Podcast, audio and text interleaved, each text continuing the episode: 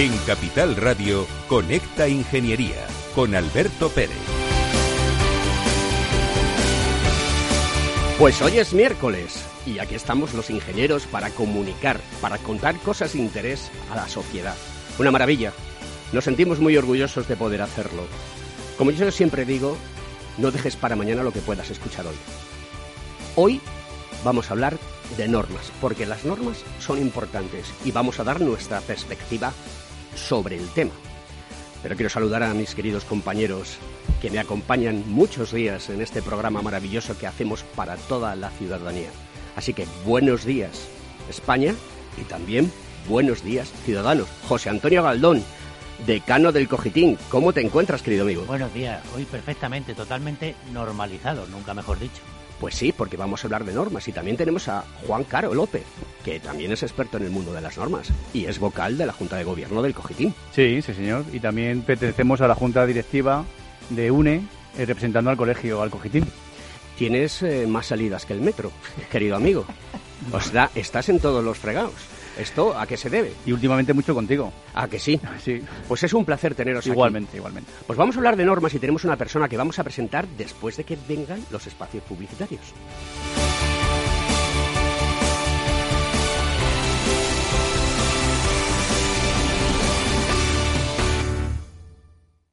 Según sondeos realizados por colegios profesionales, las licencias registran plazos de tramitación superiores a los 18 meses. Los encuestados afirman tener sentimientos de impotencia por los retrasos inaceptables y gravosos. En eCity, las licencias ya no son un problema. Gestionamos con celeridad tu licencia o declaración responsable de modo presencial o telemático. Te garantizamos trato personalizado, seguridad y solvencia. eCity es una entidad colaboradora urbanística del Ayuntamiento de Madrid con más de 10 años de experiencia. Solicita información, tu EQ de confianza, www.ecity.es.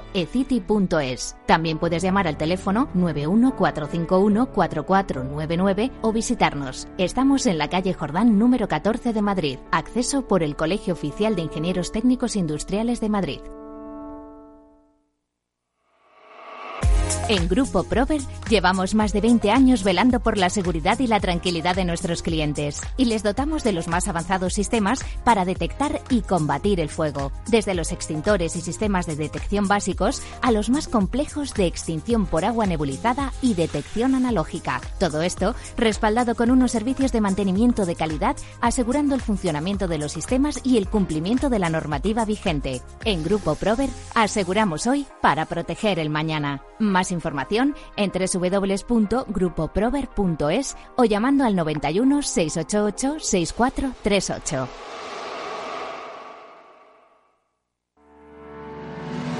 ¿Quieres ser empresa colaboradora del Cogitim? Gracias al convenio gratuito tendrás multitud de ventajas para tus empleados aunque no estén colegiados, tales como descuentos en formación presencial y online, acceso a proempleo para que puedas encontrar el perfil que más se adecue a tus necesidades y aparición en nuestras publicaciones y web, entre otras. Hoy más que nunca, colaboremos juntos. Puedes llamarnos al 91 448 2400. Escuchas Conecta Ingeniería con Alberto Pérez. Pues vamos allá con la noticia de la semana. La pandemia demuestra por qué la administración pública necesita más perfiles tecnológicos. Los expertos consultados para la estrategia de inteligencia artificial han encontrado espacio en todos los ministerios para estos perfiles. Según uno de ellos, procesamiento del lenguaje natural, machine learning, sistemas de apoyo a la decisión y sistemas dinámicos y simulaciones son fundamentales para que podamos transformarnos digitalmente. Recuerdo a todos los oyentes que en los próximos años se van a requerir entre 2 millones y 2 millones y medio de puestos de trabajo especializados en transformación digital, especializados en tecnología. Animamos a todas las jovenzuelas y jovenzuelos de nuestro país a que se incorporen y se formen en esta disciplina tan apasionante que tiene cabida en todo el mundo.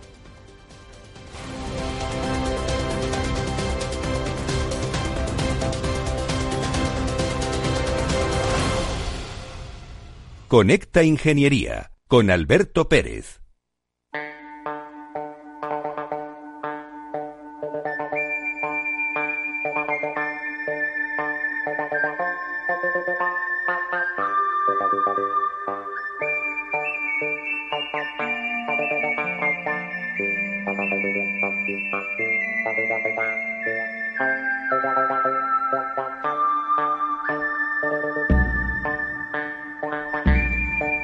No podría ser de otra manera que los ingenieros eh, rendiésemos un tributo, un tributo a Ennio Morricone. Esta canción de un, puñado de dólares eh, animará a la sesión de hoy. Además de todo, este crack del mundo de la composición, al cual, allí donde esté, le deseamos que siga influyendo y componiendo. Esto va por Ennio Morricone.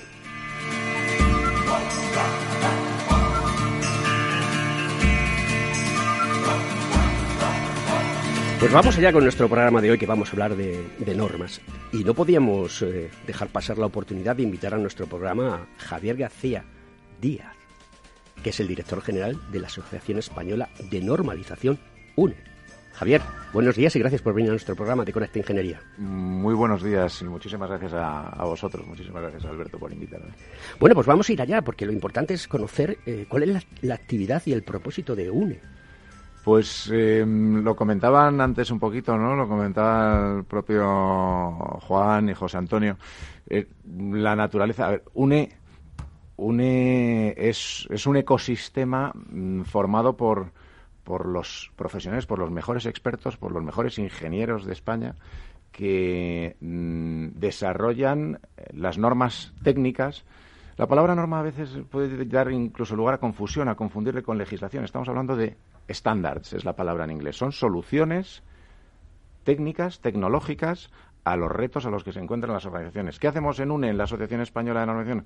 Ofrecer una plataforma, eh, una plataforma imparcial, eh, abierta, con unos procedimientos de trabajo contrastados y con una reputación mm, histórica de hacer las cosas bien, que es lo que da confianza a que esos eh, profesionales españoles dediquen sus recursos para la elaboración de esas normas.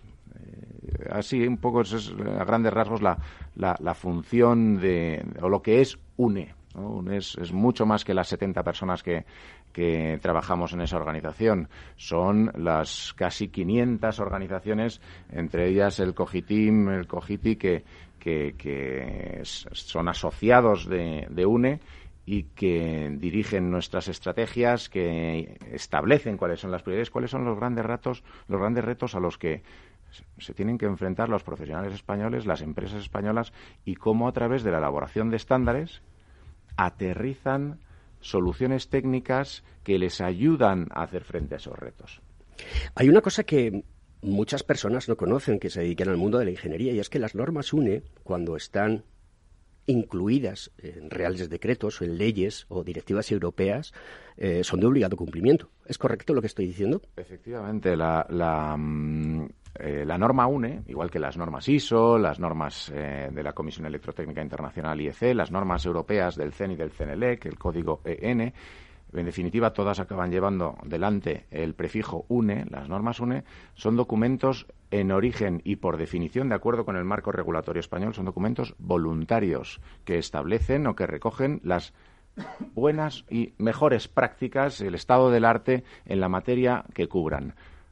Si bien ese origen, voluntario, en el momento que el regulador encuentra que ese documento le puede ser de utilidad para precisamente el despliegue de una política pública o para aterrizar y facilitar la implementación de una política, de un reglamento, la toma y la referencia en un reglamento, ya el cumplimiento de esa norma une, se eleva y pasa de ser voluntario a ser de obligado cumplimiento, efectivamente. Bueno, yo diría que muy similar a lo que sucedería en un contrato entre privados. En el momento que en ese contrato se cita la referencia como la especificación a cumplir una norma UNE, ya esa voluntariedad, digamos que, queda superada. ¿no? ¿Qué aporta mm, UNE a los sectores empresariales? Pues, pues hombre, yo creo que, que UNE es, a los sectores empresariales es una herramienta clave para ayudarles en, su reto para ser más competitivos. Y más competitivos, la competitividad es una palabra quizás ya muy, muy, muy, muy usada, pero eh, ¿a qué me estoy refiriendo? Pues me estoy refiriendo a retos muy concretos como es, mencionabais antes, el tema de la digitalización de la industria, como es la innovación súper necesaria, como es la exportación, como es la responsabilidad social corporativa. Estos son retos a los que las empresas eh, se están enfrentando y en muchas ocasiones encuentran en las normas UNE herramientas, guías, directrices que les ayuden a implementar em, soluciones para hacer frente a esos retos. En materia de digitalización de la industria, hay un catálogo normativo bárbaro y ahí, como no puede ser de otra manera, pues el colectivo eh, de, los ingenieros pues estáis eh, absolutamente eh, volcados en, la elaboración de esas normas. En materia de innovación, hace ya años que desarrollamos un paquete de normas une dirigidas a facilitar a las organizaciones a que gestionen de una manera ordenada y procedimentada su innovación. Eh, cosas que ya están superadas en el día de hoy, pero que hace 10 años no lo estaban, ni mucho menos. Exportación. Prácticamente el 90% de las normas UNE que estamos publicando a día de hoy son de origen europeo o internacional. Son normas que, los, expertos españoles están trabajando y batiéndose el cobre con sus homólogos o sus competidores de otros países eh, europeos o de todo el mundo, si se trata de un estándar internacional, de una norma ISO. Eh, y al final esas normas internacionales pues son una vía para acceder a esos mercados internacionales, con lo cual clave en la exportación. Y en materia de responsabilidad eh, social corporativa, también en los últimos tiempos estamos mm, viendo cómo la normalización sirve de ayuda a hacer frente a retos como puedan ser eh, temas de, pues, de obligaciones, de, demostrar el cumplimiento con las obligaciones legales de los consejos de administración de las empresas, el compliance eh, legal, el compliance tributario, las obligaciones por presión de la sociedad en gran medida que tenemos las organizaciones de demostrar ante nuestros grupos de interés de que estamos haciendo las cosas bien y además no bien porque lo digo yo, sino porque es que estoy cumpliendo con la norma UNE que han elaborado los mejores profesionales españoles e internacionales en la materia. España es un país maravilloso que está lleno de grandes emprendedores, está lleno de grandes trabajadores, está lleno de grandes ingenieros, de grandes licenciados. A nivel internacional, eh, en el top ten, eh, ¿Qué posición ocupamos o cuál crees tú que es la posición que ocupamos? Pues, pues yo sí creo que estamos en el top ten desde a nivel internacional, ¿eh? a nivel europeo sin lugar a dudas. A nivel europeo yo creo que estamos entre los cinco primeros ahora mismo. Eh, fuera de, bueno, ya, ya veremos qué sucede con el, con el Reino Unido o con el Brexit, pero pues yo diría que estamos a la altura de, Italia o por encima de Italia en materia de, desarrollo normativo, ¿eh? en materia de involucración de, de los actores de los sectores eh, económicos españoles en el desarrollo de normas a, nivel internacional. Eh, a nivel global, a nivel global yo me quedaría, me quedo satisfecho estando en el top ten, en el top ten. ¿Por qué? Pues porque ahí hay, ahí los países asiáticos, pues evidentemente Estados Unidos, eh, Canadá, pues los países asiáticos están apretando fuerte, están apretando China por descontado pero Japón, Corea también fortísimo, muy, muy, muy, muy involucrados y viendo en la normalización internacional una herramienta para hacerse con el liderazgo de los futuros mercados por crearse. Es un, soft regulation que poco a poco va calando en las relaciones contractuales y muchos gobiernos van tomando como referencia efectos de desarrollo de sus políticas. Habla. ¿Quieres decir algo? A mí me, gustaría, ahora que nos vamos de vacaciones y yo la semana que viene me, voy de vacaciones, ¿qué, está haciendo UNE eh, a nivel de turismo? A nivel de, sobre todo, eh, con la pandemia, con el COVID-19, me gustaría que nos dijeras qué, qué, aporta, qué está aportando UNE a nivel de, del sector turístico. Pues mira, me atrevería a decir que, que un, componente, pues nuevamente, como antes hablábamos, es un componente de apoyo al despliegue de políticas, pues en este caso lo mismo. En este caso, mm, muy temprano, eh, desde el inicio del impacto de la crisis, nuestros socios en ese ámbito, eh, igual que tenemos al Cogitim, al Cogiti en el ámbito de la ingeniería, pues en el ámbito de la calidad turística, nuestro socio de referencia es el Instituto de la Calidad Turística eh, de España, el ICTE. Eh, muy rápido, ellos, de la mano de la Secretaría de Estado de Turismo, eh, identificaron la necesidad de desarrollar unos estándares que dieran directrices básicas a los diferentes subsectores del ámbito del turismo, desde los hoteles hasta los restaurantes, pasando por las playas o los campos de golf, hasta 21 subsectores Eh, y como funcionamos siempre en la elaboración de normas, traemos a nuestra mesa a todas las partes involucradas, administraciones públicas, comunidades, como no puede ser de otra manera en este caso, Ministerio de Industria, Comercio y Turismo, pero también Sanidad por descontado, los propios sectores, el sector privado siempre sentado a la mesa es el que lidera los ejercicios. ¿Qué hemos hecho? Hemos desarrollado 21 especificaciones UNE concretas para 21 subsectores en las que se identifican eh, aspectos sobre cómo tratar en la recepción de, esos servicios, en la prestación de los servicios, cómo realizar los pagos, las transacciones para limitar los contactos físicos, algunos elementos que son comunes a los diferentes sectores y que lo que se busca es que aporten una confianza al cliente en que en ese establecimiento se está gestionando adecuadamente los riesgos frente al coronavirus pero a la vez confianza y seguridad hacia los propios trabajadores y hacia el entorno donde se encuentran, hacia los habitantes del entorno donde se encuentran esos establecimientos, de tal manera que se transmita ese mensaje de confianza. Y esto a la vez muy, con una visión muy clara de liderazgo internacional, se ha trasladado a la ISO. España, de la mano de UNE y del ICTE, lidera en ISO el desarrollo de los estándares internacionales en materia de calidad turística. Y lo mismo hemos hecho en este caso. Y estas especificaciones UNE se van a convertir próximamente en normas ISO que van a poner a España nuevamente como referente en materia de calidad y seguridad para el sector turístico. ¿Y, el turista cuando va a un, a un hotel, por ejemplo, que cumple estas especificaciones, ¿tiene alguna manera de saber que ese hotel cumple con estas eh, especificaciones UNE? Sin duda, sin duda. estas son unas especificaciones que son certificables y pueden ser, eh, y, los establecimientos o las entidades que quieran demostrar a sus potenciales clientes que ellos han dado un paso adelante y que están tomando medidas de manera responsable y proactiva, pueden someterse a esos procesos de certificación y con el correspondiente certificado, sello, etcétera, etcétera. O sea que ahora cuando busquemos un hotel no solo tenemos que buscar un hotel con piscina, con spa, con tal, sino que tenga una, una certificación de estas especificaciones, ¿no? Yo, yo lo haría. yo lo haría porque creo que es una medida, por, para empezar, porque creo en lo que hacemos y porque creo que el consumidor español es sensible a estas cuestiones y, y ya que se está haciendo, pues que se conozca y que de alguna manera potenciemos su demanda, ¿no? Correcto, perfecto. Bueno, Javier, yo eh, quería poner sobre la mesa, sobre todo, una cuestión que para mí es la que más valoro en, lo que es la norma, o sea, lo que es UNE como tal, y me refiero a la importancia de la transmisión del conocimiento. Eh, estamos hoy en día poniendo en la, en la mesa el valor que tiene UNE es incalculable. Incalculable en el sentido de que tiene todo el, el potencial humano, el potencial del conocimiento.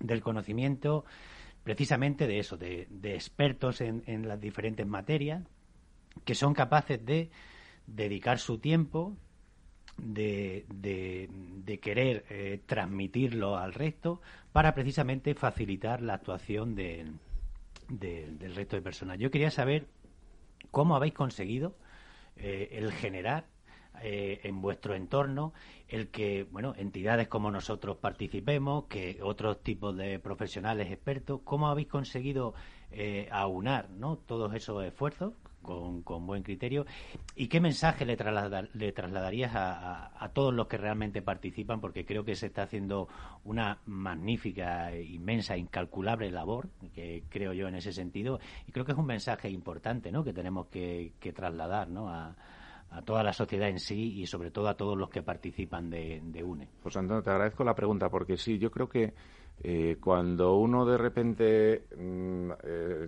entra en lo que es la Asociación Española de Normalización y ve allí la cantidad de diferentes sectores, la representación, dice, pero esto cómo, a qué se debe? Eh, yo creo fundamentalmente que se debe a, a, pues la, experiencia contrastada de, más de 30 años eh, y a las garantías que aporta el ser parte del sistema internacional de estandarización. Lo como os decía antes, la reputación, los procedimientos abiertos, transparentes, eh, el equilibrio, el trabajar por consenso, no por eh, mayorías ni por unanimidades. Una serie de principios que verdaderamente en la sociedad actual son fundamentales, son fundamentales. Y, mm, y durante los años yo creo que se ha ido contrastando y en España es un ejemplo clarísimo cómo esas grandes líneas eh, políticas al final se tienen que aterrizar de alguna manera y ese aterrizaje pues lo hacen los profesionales de las empresas, los profesionales, los expertos, en definitiva. ¿no? Ellos son los que saben cómo se mide o cómo se eh, traza o se desarrolla un programa informático. Ellos son los que, en definitiva, tienen ese conocimiento y son los que las organizaciones están poniendo a disposición de la mesa de UNE para desarrollar esas soluciones tecnológicas. Lo que en, los orígenes de la normalización hace 100 años, pues era verdaderamente, oye, pues dar soluciones concretas a, a necesidades del mercado, con el tiempo evolucionó esa vinculación con las políticas públicas y eso es lo que al final generando confianza en los sectores privados, generando confianza en la administración pública y encontrando en esa herramienta que es la normalización voluntaria, los sectores de manera proactiva son los que, o los sectores, los profesionales son los que de manera proactiva dicen, oye, es que nos viene muy bien tener un documento en el que aterricemos cómo hacer bien las cosas y además cómo hacerlas bien, si puede ser, con nuestra tecnología, que no sea con la tecnología ni de los chinos, ni de los japoneses, ni de los alemanes. Eh, y yo creo que eso, la experiencia de los años, el ver que funciona, los resultados y, los eh, beneficios que aporta concretos a las empresas en términos económicos, es, lo que nos ha traído donde estamos. Me gustaría conocer, pero lo vamos a hacer después de la publicidad, eh, esa implicación de los ingenieros técnicos industriales y graduados en ingeniería de la rama industrial en la normalización y en los órganos de gobierno de UNE. Pero lo vamos a hacer, como te decía, después de que pasemos a Publi.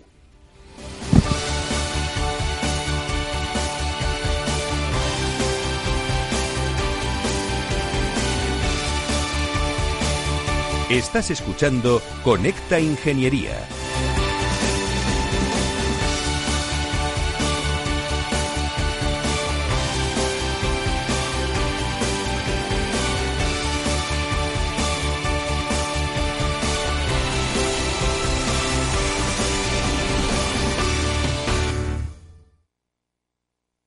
Si tus prospectos comerciales te resultan perfectos desconocidos, ahora puedes conseguir toda la información necesaria para que tus decisiones no impliquen riesgos para tu empresa. Informes la empresa líder en información comercial, financiera, sectorial y de marketing, con acceso online a más de 350 millones de empresas en todo el mundo. Infórmate en el 902-176-076. Informa.es. Business by Data. Cuando en los mercados todo es...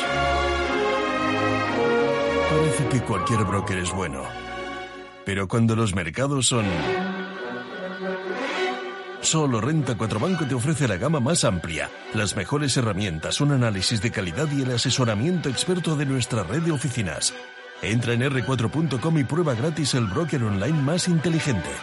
Renta 4 Banco, tu banco especialista en inversión.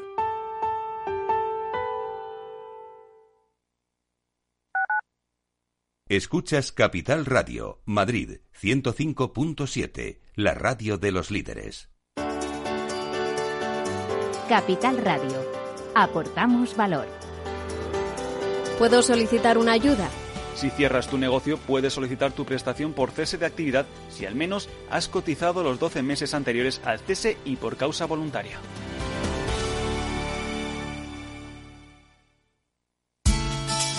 De la mano de Alejandro Mazón y el equipo de Cuídate Deluxe, llega el chico del chándal a El Balance para ayudarnos a estar en forma y mejorar nuestro bienestar general. Los miércoles a las ocho y media de la tarde en El Balance. Capital Radio. Nos gusta que las personas tengan opinión propia. Quienes aquí hablan también expresan su propia opinión. No representan la opinión de Capital Radio.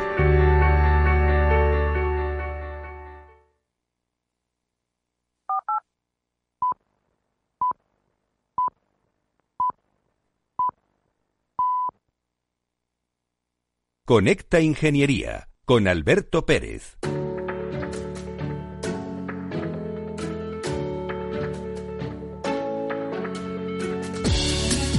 Pues vamos allá con nuestro Consejo de Seguridad Industrial de la semana. En este caso nos lo envía el Foro de la Seguridad Industrial. Los ingenieros proyectistas, directores facultativos, instaladores, fabricantes, mantenedores y organismos de control nos hemos constituido en un foro de seguridad industrial para promocionar políticas y acciones a favor de la seguridad industrial. La seguridad industrial va más allá de los reglamentos y de las industrias y factorías. Está ligada a nuestra actividad de cada día y es un servicio al ciudadano para proporcionar más seguridad y menos situaciones de riesgo. Este es el objetivo cada vez que se inspecciona un ascensor o una instalación de protección contra incendios en un centro comercial, una caldera de calefacción o una instalación eléctrica de baja tensión en un teatro. Los titulares de estos equipos e instalaciones deben mantener las mismas con las debidas condiciones de seguridad para los usuarios. Las inspecciones y controles realizados contribuyen en la seguridad de las personas, de los equipos e instalaciones, protegen nuestro medio ambiente y generan una importante actividad económica en muchos sectores. El foro colabora en el desarrollo de programas de divulgación y sensibilización en materia de seguridad industrial. Nuestra aportación a la sociedad y a la economía es conseguir más cotas de seguridad a la persona, mayor eficiencia en los procesos, más productividad en las empresas, más respeto al medio ambiente y todo ello contribuyendo a conseguir situaciones con menos riesgos, menos pérdidas, menos daños, menos desperdicio y menos derroche de energía. Deseamos educar a la ciudadanía para que aprecie, valore y compre calidad y seguridad en el mantenimiento y control de sus instalaciones, lo que permitirá estar más seguros y tranquilos, evitando accidentes y daños no deseados.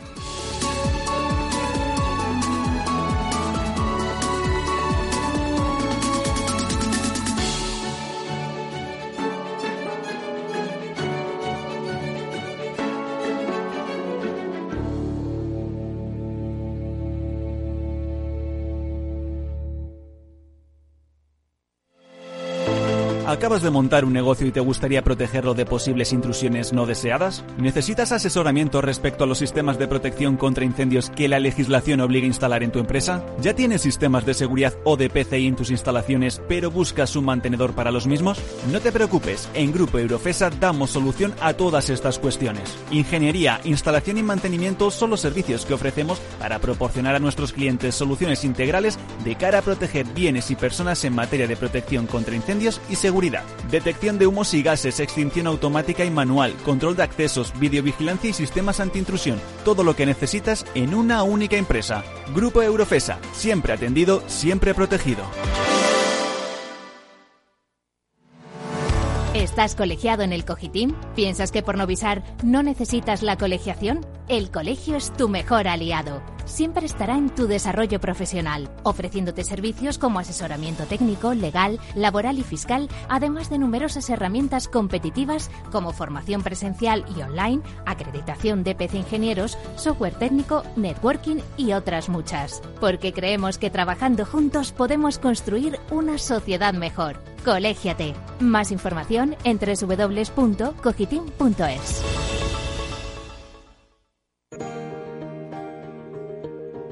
Estás escuchando Conecta Ingeniería.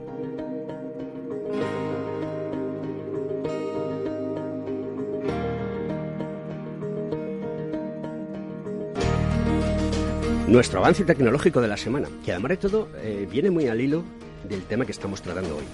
Seguridad y uso de equipos de radiación ultravioleta. UNE ha participado en un nuevo encuentro que articula el ciclo de seminarios web organizados por la Asociación Española de Fabricantes de Iluminación, ANFALUM, bajo el título Equipos de radiación ultravioleta, seguridad y uso.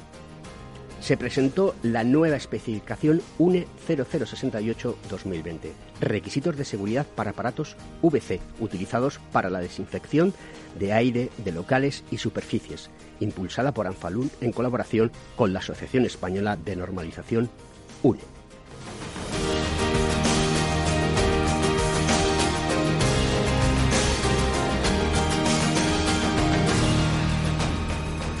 Conecta Ingeniería con Alberto Pérez.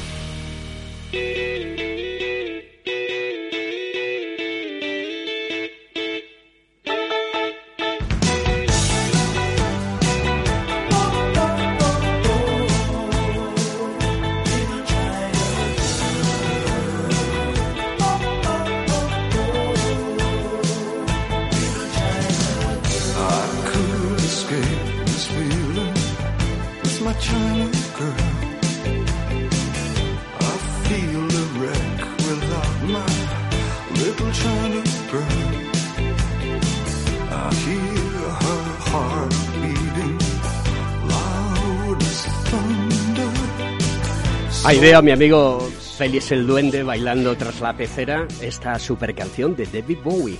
¿eh? Es una maravilla de canción China Girl. Bueno, pues vamos a continuar. Yo te hacía la pregunta, Javier, de implicación de los ingenieros técnicos industriales y graduados en ingeniería de la rama industrial en la normalización y los órganos de gobierno de UNE. Te digo que estás sentados con Juan y conmigo, que los dos pertenecemos a dos comités, el de protección contra incendios y el, de, y el de eh, sistemas no tripulados, al que pertenezco yo. Norma de inspecciones eh, reglamentarias, que estamos ahí colaborando eh, con el Ministerio y haciendo la norma y tú que estás en el sistemas aéreos no tripulados. Los ingenieros conectados siempre. Sí, me gustaría al hilo de esto, ¿no? Que un ingeniero cuando accede a nuestras a, eh, nuestros eh, al colegio mm. y accede a todas las normas UNE por estar colegiado, eh, cuando ve una norma UNE que tiene 200 páginas, ¿no?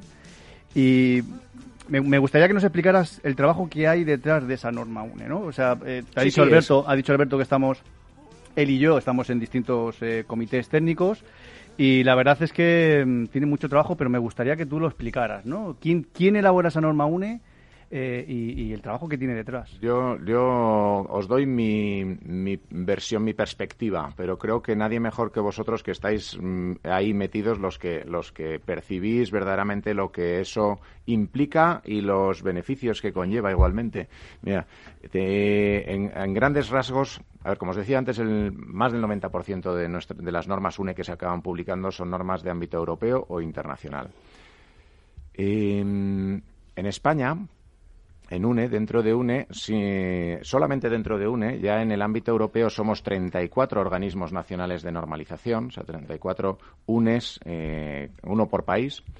Eh, ya solo en España somos 12.000 profesionales los que estáis participando en los comités técnicos de normalización, en los más de 200 comités técnicos de normalización en los que se hacen las normas. 12.000 profesionales que a título mm, personal o a título de las organizaciones para las que prestan sus servicios están eh, poniendo sus recursos para el desarrollo de, esas normas. Y cuando hablamos de profesionales, eh, y esa es una de las de los grandes valores que antes comentábamos de cómo esto tiene el reconocimiento que tiene, pues eh, uno de los principios fundamentales es la representatividad de esas mesas de trabajo. Y igual que está el fabricante del producto en cuestión o el prestador del servicio que se esté que sea objeto de desarrollo normativo, tienes a los clientes correspondientes, tienes a las administraciones públicas competentes en esa materia, tienes a los laboratorios de ensayos, a las universidades, los centros de investigación, eh, los consumidores, los eh, responsables, las organizaciones eh, no gubernamentales competentes en materia de aspectos medioambientales, sindicatos. O sea, al final son mesas muy representativas con una participación equilibrada de todos los intereses y bueno y, poner de acuerdo a todas esas partes en cómo algo se debe hacer bien cuando no se nos escape tampoco. Hay muchísimos intereses comerciales y el impacto de una norma en el mercado es muy importante, pues alcanzar ese consenso de todas esas partes y que todas acaben satisfechas diciendo, bueno, oye, pues no he, no he sacado todo, no he sacado todo lo que yo quería en el documento, pero me encuentro satisfecho porque veo que mi potencial cliente lo está también, veo que la administración pública lo está también, etcétera, etcétera eso es un esfuerzo titánico. Y es un esfuerzo de carácter intelectual, como, como hablábamos antes, José Antonio, y de generación de conocimiento bárbaro. Y creo que es una aportación a la evolución y es un proyecto país para España espectacular. Sí, yo, hombre, yo quería poner en valor y, y agradecernos siempre la colaboración que hemos tenido, eh, sobre todo con, UNE, ¿no? En cuanto el acceso a las normas a nuestros colegiados. Yo creo que quiero poner también que mm. todos los colegios de España, por supuesto el Colegio de Madrid, eh, todos nuestros colegiados tenemos acceso a las normas UNE gracias al convenio, ¿no? Que, que tenemos con con UNE y luego también tenemos una serie de colaboraciones que, oye, pues yo creo que también sería conveniente que hoy la recordásemos aquí. Es que me estaba acordando del gel hidroalcohólico que me ha tirado, bueno, de forma accidental. sí.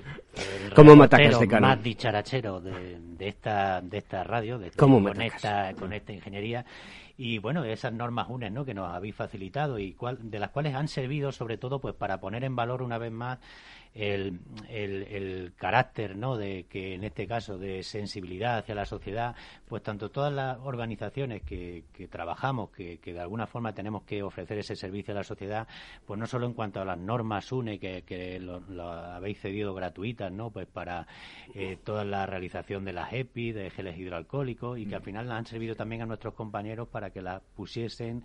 Eh, en, sus empresas, ¿no? Y, eso pues también quería dejarlo patente y agradecerlo. Y te quería hacer una pregunta eh, eh, al hilo de, de esta eh, evolución tan rápida de, de, la tecnología, de, bueno, de esa disrupción ¿no? de, de, todos los elementos que se, que se están produciendo y provocando en la, propia en la propia sociedad con todos los avances tecnológicos que has dicho, ¿notas que, que las normas UNE como tal se pueden ir quedando desfasadas cada vez con, con, mucho menor tiempo y que tienen que estar actualizándose eh, mucho más, que necesita, mm, eh, no sé, mucho más reciclaje. Mm.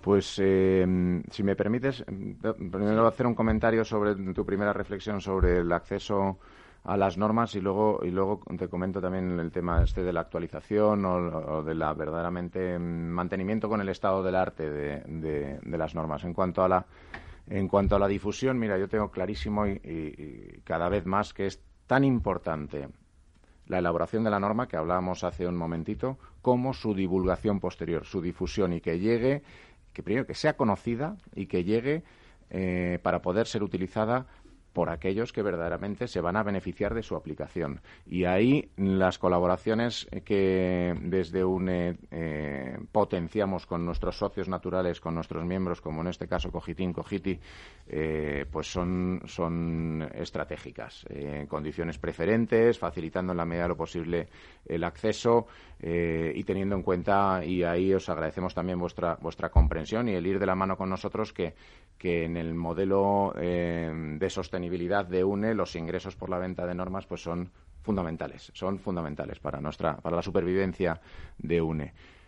¿Qué hemos hecho en el COVID? Pues en el COVID hemos dado un paso adelante, como ha hecho, pues yo creo que todo el entramado empresarial y la sociedad en general. Hemos dado un paso adelante y hemos aportado nuestro granito de arena. ¿Qué, qué era? Pues oye, pues de repente pues eh, había industrias que tenían capacidad para reconvertirse y ponerse a producir equipos de protección individual o productos sanitarios. Pero, ¿qué sucede? Que la especificación, la norma para hacer em, esos productos conformes con la legislación de seguridad, pues eran normas UNE que no eran de acceso gratuito, pues las hemos puesto de acceso gratuito. Mira, en estos tres meses que han estado de acceso gratuito durante el estado de alarma se han descargado prácticamente 60.000 normas UNE por un valor aproximado de algo menos de 5 millones de euros. Entonces, eh, eh, creo que lo has dicho tú, ha sido una, aportación que entendíamos que era natural y parte de la esencia de para lo que está esta organización UNE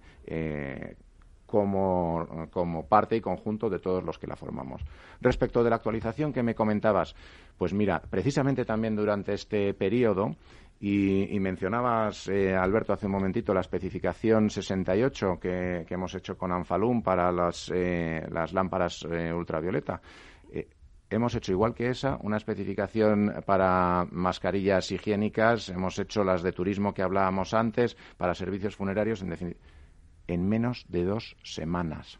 O sea, la cuestión aquí, la clave es la, velocidad a la que se responde en muchas ocasiones y la rapidez con que se revisan las normas depende precisamente de los intereses de los actores del mercado. Si los actores del mercado tienen una visión clara, una necesidad concreta y compartida, la solución se encuentra rápido. Pero esto es como la vida misma, ¿no? En estos casos eh, hay muchos ámbitos digitalización de la industria, inteligencia artificial que hablábamos antes, etcétera, muchas de estas cuestiones tecnológicas que evolucionan muy rápido, pero que la estrategia de hacia dónde deben evolucionar en cuanto a consideraciones de seguridad, ciberseguridad, protección de datos, eh, estructuras mm, de bueno, pues de arquitecturas de sistemas, todo eso hay que tener una visión y luego la agilidad para eh, para revisar las normas o elaborarlas con los ciclos y con los procesos no tradicionales. Mucho más apoyo en, las tecnologías de la información. Lo hemos visto todos, yo creo, durante esta temporada de confinamiento. La capacidad que hemos tenido en España para trabajar y apoyándonos en las tecnologías de la información ha sido brutal. Y yo creo que en el ámbito de la normalización eso no es excepción, ¿no? Y eso nos da una capacidad para responder, insisto, siempre y cuando los actores de esos ámbitos tengan esa visión compartida y quieran hacerlo, que ahí es donde reside la complejidad en muchas ocasiones. Ahora todos los comités son por videoconferencia, ¿no? Sí, sí, sí, sí, sí, Mira, hemos tenido más de 300 reuniones eh, de comités técnicos por videoconferencia. No voy a decir desde el 13 de marzo, porque evidentemente en las dos primeras semanas, ¿no? Pero abril, mayo, junio, normal, normal. Yo creo que todos estamos sorprendidos con eso, ¿no? Verdaderamente, positivamente sorprendidos. Yo tengo que recordar que desde el COGITI todos aquellos colegiados que quieran acceder a las normas de fabricación de material contra el coronavirus las pueden obtener gratuitamente, ¿no, Decano? Sí, sí, no, es lo que acaba de, vamos, de comentar ya Javier, ¿no? Que, que siempre lo agradecemos y de hecho las hemos utilizado. De esas 60.000 descargas seguro que muchas serían de colegiados nuestros, ¿no? Que los han puesto en práctica. Y yo, Javier, entrando un poco en en otro tipo de materia porque me interesa tu, tu opinión, ¿no? Como tu opinión personal, profesional, que yo creo que, eres una persona docta, ¿no? En, sobre todo en, todo el, el, ámbito del conocimiento en sí, de la gestión de ese conocimiento. Y es que nosotros siempre tenemos la, la, la eterna eh, eh, duda, ¿no? En este país de, de si lo que más cuenta es el título, lo que más cuenta es la experiencia, lo que más cuenta es el conocimiento. Parece que tenemos una especie de, de, de ¿cómo decirlo?, de limitación que nos autoimponemos, ¿no? en el cual la titulación académica es la, eh, no sé, la única forma de adquirir conocimiento en este país y yo creo que estoy seguro de que tú como director de, UNE, donde tendrás muchísimas personas expertas, unas con título, otras sin título, otras con, más titulaciones y otras con menos, eh, creo que valoráis muchísimo más lo que es la experiencia, eh, el conocimiento adquirido a lo largo de la vida profesional que es lo que muchas veces podemos eh, adquirir en la universidad y que eso que vosotros ponéis en valor, que luego no sea posible ponerlo en valor en, eh, en algunos ámbitos ¿no? de esta sociedad, porque mm, yo siempre lo digo muchas veces, tenemos la enfermedad esa de la titulosis, tantos títulos tienes, tanto sabes, y, hoy en día yo sí que quería, eh, estando hoy eh, hablando de AENOR, de UNE, de conocimiento, de transmisión de conocimiento, de aportación, de expertise, ¿no? de toda esa gente que participa en esos grupos de trabajo, que dice, que opina, que realmente eh, da a conocer todo aquello que previamente ha aprendido, creo que hay que mm, poner en valor ¿no? E, esa importancia del conocimiento adquirido a lo largo de la vida y si precisamente en otros países del ámbito europeo es lo que realmente más se valora, que cómo entiendes que se podría, eh, no sé, poner más en valor esa capacidad de los profesionales, esa diferenciación, esa competitividad entre profesionales, si se te ocurre algo. Sé que es una pregunta que te pilla un poco de, de improviso, pero sí que me interesa, por lo menos, que, que tu visión de, de, lo que realmente entiendes que es importante para, una persona que aporta. Sí, sí, José Antonio. Además, mira, me, me, medio sonrío porque ya cuando me invitasteis ayer a participar y, vi el nombre del, del, programa y ahora lo hablamos ahí un poco fuera, y, y os digo, oye, ya me sorprende que me hayáis invitado porque yo no soy ingeniero, yo soy químico. o sea, ya para empezar, ¿no? Con lo cual casi indirectamente, implícitamente ya te estoy respondiendo a tu pregunta, ¿no? Eh, un ejemplo clarísimo eh, de, nuestro mundo, ¿no? En la línea de lo que vas diciendo. Cuando, mm, cuando una organización o cuando un profesional eh, solicita la incorporación a un comité técnico de normalización de UNE para participar en el desarrollo de las normas, lo primero que se le hace es ponerle delante un formulario de inscripción. Y en ese formulario de inscripción no se no me consta que se pregunte la titulación universitaria, pero te aseguro que lo que sí que hay es un buen cuadro grande en el que lo que se plantea es la motivación y la experiencia que ese profesional aporta al desarrollo de los trabajos que se están eh, poniendo en la mesa. Oiga, eh, ¿cuál es el interés de la organización a la que usted representa o el de su empresa, si es que es un autónomo, o el suyo particular, si es que es un experto en la materia, porque también en los comités se, se permite la participación a título individual, y cuál es la experiencia y el conocimiento que usted aporta porque esto no es eh, los comités de normalización no son no es, no es, un congreso en el que se viene a aprender. No no aquí se viene a aportar. Se, se viene a, aportar su conocimiento por el bien eh, de los sectores de la sociedad del país en definitiva no o sea, que entre los dos ejemplos, yo creo, el biopersonal y, y la realidad de cómo eh, funcionamos en nuestros comités, creo que, que, te, que te respondo a... Entiendo Pero bueno, tú, que tú Juan, eres... Juan tú eres... y Alberto habéis, pas, habéis, pasado el test. El, el test. Ah. Decano. Por supuesto. Por, fa por favor, esa pregunta le quita glamour al tú lo programa. firmaste, tú lo firmaste, ¿sabes? Yo, firmé más papeles. Ver, vamos que... a revisarlo. De todas maneras, tú tienes un perfil estupendo porque, aunque no eres ingeniero, eres medio ingeniero, porque una persona que ha estudiado química y además todo de la rama industrial, mmm, yo creo que tienes algo de ingeniero, ¿no? Bien, mi, porque mi, utilizas el ingenio, ¿no? Mi mujer me dice eso, pero no creo que me lo diga como algo bueno, ¿eh?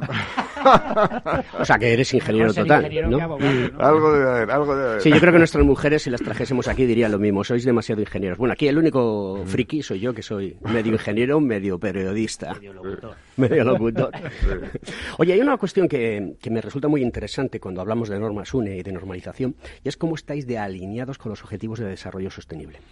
Pues mira, mmm, mucho, mucho. Eh, una de las... Eh, hace ya dos años o así prácticamente, en la Asamblea General de la ISO en Ginebra, mmm, nos presentó allí el secretario general de la ISO, que, que es un muy buen amigo eh, de origen chileno, nos presentó de la mano del Congreso Mundial de Empresarios eh, los objetivos de mmm, cómo, cómo, los ODS son algo positivo para las organizaciones. No verlo como algo que me frena, que me condiciona, sino como algo que responde a la demanda de la sociedad y que además te va a ayudar a garantizar la sostenibilidad de tu empresa en el largo plazo. Las normas, nuevamente, como cuando hablábamos antes de las políticas, las normas respecto de los ODS es la herramienta para ayudar a las organizaciones a orientar su actividad hacia el cumplimiento de los ODS que les aplican. Oiga, yo soy un ejemplo, yo soy el sector pesquero. Pues el sector pesquero, ¿cuáles son sus grandes retos? Pues la sostenibilidad del mar, evidentemente, y las buenas prácticas con los profesionales, eh, que se respeten en la prevención de riesgos laborales y las reglas de trabajo decente. Claramente, dos objetivos de desarrollo sostenibles muy claramente identificados. ¿Qué hizo el sector? El año pasado, hace ya, no, hace ya tres años, vino a UNE, y con todos sus grupos de interés desarrollaron una norma que recoge las buenas prácticas para la pesca del atún. Y con esa norma el sector orienta su actividad claramente al cumplimiento de los objetivos de desarrollo sostenible que le aplican y ayuda a diferenciarse de aquellos que no lo hacen. Hombre, todo esto es fundamental para la economía de progreso de un país y de una, de una organización y de, y de, Europa, ¿no? Esto es fundamental. Totalmente. Y más fácil es verlo en el momento actual. Ahora mismo hay dos dos palancas clave para salir de la crisis en la que estamos, para la recuperación. Una es la digitalización, de la que hemos hablado bastante, la otra es esta, la otra es la sostenibilidad. Las organizaciones que no miren, que no tengan en cuenta el medio plazo, no te digo en el corto, en el medio plazo, eh, su orientación a la demanda de la sociedad y a los elementos de sostenibilidad económica, medioambiental, social, bueno, pues veremos cómo, cómo consigue capearlo. Tengo otra pregunta interesante, o creo que es interesante, tú me lo vas a decir ahora. Eh, ¿Sabes que hay 239 eh, expertos en el mundo de, la transmisión del COVID que han dicho que la tercera vía de, contagio, que es a través del aire, a través de los aerosoles, es real y le está pidiendo a la Organización Mundial de la Salud que cambie su criterio. Indudablemente esto no es de ahora, esto es de hace tres meses cuando la Universidad de Tojo sacó un estudio y un informe que además de todo lo hizo público a través de un programa de televisión en Japón donde se veía perfectamente esta situación. Eh, hay un poco de nivel de entropía en el mundo mm, de la climatización para poder acotar exactamente eh, lo que hay. ¿Crees que y consideras que mm, deberíamos de acudir a los comités técnicos de climatización, de calidad de aire interior, para determinar una norma que, si, que, ya no solamente sirviese eh, para frenar el COVID, sino porque la calidad de aire es importante eh, en, dentro de dentro de, las estancias, ¿no? Los espacios están de entre dos y cinco veces más contaminados que en el exterior como consecuencia de, la calidad de aire que hay en los interiores de los edificios, de las fábricas, de los habitáculos, por grandes o pequeños que sean. ¿Cómo, cómo crees que se puede afrontar toda esta esta disruptiva que, puede acontecer ahora? Pues eh, el sector de la climatización es uno más de los que está muy, muy, muy involucrado y entiende la normalización como una herramienta para ayudarle precisamente a, desarrollar soluciones concretas, técnicas a este tipo de retos. En este caso concreto que, que, me hablas, eh, bueno, eh, como antes en el turismo, ¿no? Pues de alguna manera, bajo la tutela o bajo en el contexto público, eh, sabéis que, se han desarrollado una serie de de recomendaciones, de buenas prácticas en el uso de los sistemas de climatización y ventilación. Pues bien, en esas, en la elaboración de esas guías, en las que han participado varios de los sectores que, que has mencionado y de los ministerios, se cita explícitamente una serie de normas UNE relativas a filtros de aire en, los sistemas de filtración y purificación portátiles y sobre higienización de, las redes y los conductos. O sea que ya existen normas en esos ámbitos y los sectores están súper involucrados eh, en el desarrollo de cualquier solución adicional que vaya en esa línea. Decano. Nada, no. Eh, Javier, eh, ¿qué sectores o qué sectores consideras tú que están más involucrados o que, o que ves que dependen más de la no de, esa estandarización, de esa normalización, de ese, no sé, querer eh, de alguna forma eh, apoyarse ¿no? en determinadas normas para, para poder evolucionar mejor. ¿Cuáles creen más? ¿no? Yo creo que tenemos una, mm, eh, una carga de regulación en España muy fuerte en el ámbito de la seguridad industrial y en el ámbito de la construcción que conlleva un desarrollo de normas UNE muy grande por detrás para el soporte y para el, buen funcionamiento de esas de esos reglamentos. Sí, para el beneficio de la ciudadanía. En definitiva, al final son para la seguridad de los ciudadanos, la seguridad industrial y la seguridad de los Para eso trabaja eh, UNE, por ejemplo. Efectivamente. Entonces, eh, la elaboración de, de, esos dos esos dos sectores, esos ámbitos están muy muy muy involucrados y una cantidad eh, muy grande de las normas que se desarrollan pues, son para esos ámbitos el ámbito em, cada vez más de lo digital, la economía digital, ya no solo la digitalización de la industria, como estábamos hablando, sino los nuevos modelos vinculados a la economía digital, economía colaborativa, etcétera, también están encontrando en la estandarización una vía para el desarrollo de esos negocios, de manera que aporten confianza a los usuarios y a los reguladores y el sector de los servicios. El sector de los servicios, hemos hablado antes mucho del turismo, pero igual que hablamos del turismo, podríamos hablar de, de, la, muy diversos ámbitos en los que también eh, la normalización se está demostrando como una herramienta que da soluciones a, sus. Un mensaje de confianza, eh, Javier.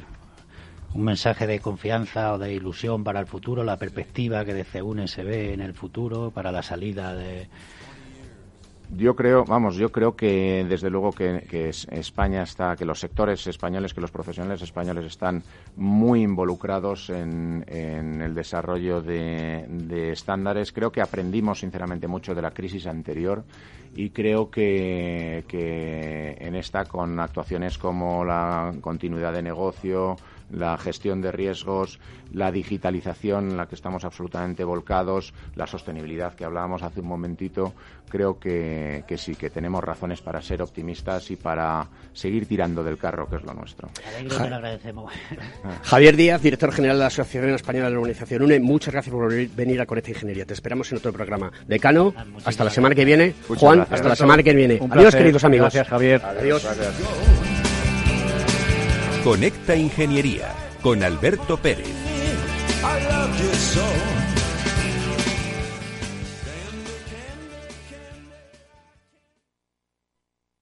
Hola. Pues mira, ha habido momentos en los que me he sentido un cliente de segunda. Muchas veces, las entidades de ahorro tradicionales se han guardado bajo la manga los mejores productos financieros para los grandes patrimonios. Y esto, si te digo la verdad, no me parece normal. Por eso, Finambest es revolucionario. Los mejores fondos de inversión a mi alcance y al de todos. porque te da más rentabilidad por tus ahorros gracias a sus bajas comisiones, porque no tiene letra pequeña, porque no se guardan ases en la manga. Lo normal. Entra en finambest.com y descubre que lo normal es extraordinario. Lo normal es Finambest.